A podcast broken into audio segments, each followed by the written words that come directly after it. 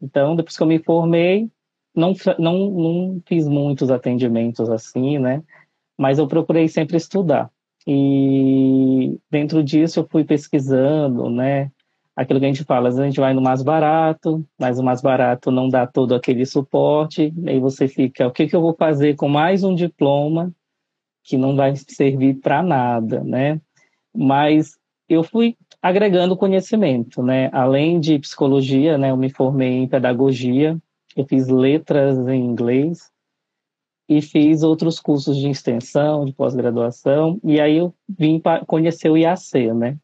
E, e você sempre quis atuar com crianças com autismo ou, ou não? Como, como que isso foi parar na sua vida? E foi por causa da faculdade? Alguém da sua na... família? Como é que você foi parar nisso?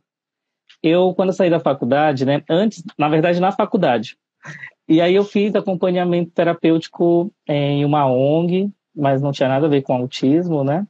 E daí eu fui vendo como era essa prática. Então, às vezes, no, com acompanhamento, eu, eu acompanhava, levava ele para ele conhecer, e aí depois levava ele de volta para o abrigo, mas não tinha nada a ver com autismo. E aí, depois disso, eu falei, gente, eu quero, é isso que eu quero, né? Eu quero fazer isso.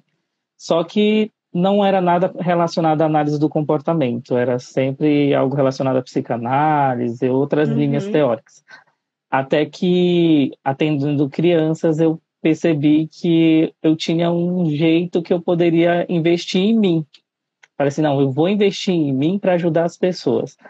E aí, assim, mesmo trabalhando no banco, tentei conciliar, né? Falei, não, não, não posso agora me jogar assim. Aí fiquei um pouquinho resistente mas eu saí porque a procura é muito grande, né? A, tem profissional que se forma, mas ainda vai começar a procurar a formação.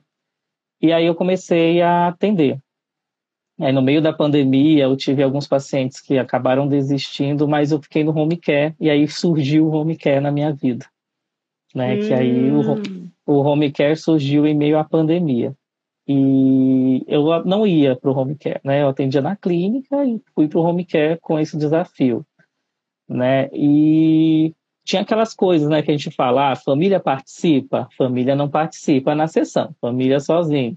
Só que o jeito do que eu aprendi a análise do comportamento com EAC foi integrar a família, família uhum. participar. Uhum. Então eu comecei a atender e trabalhar junto com a família. E foi dando super certo. E aí tudo que eu aprendi aqui no IAC foi demais para minha vida. Hoje eu estou colhendo bons frutos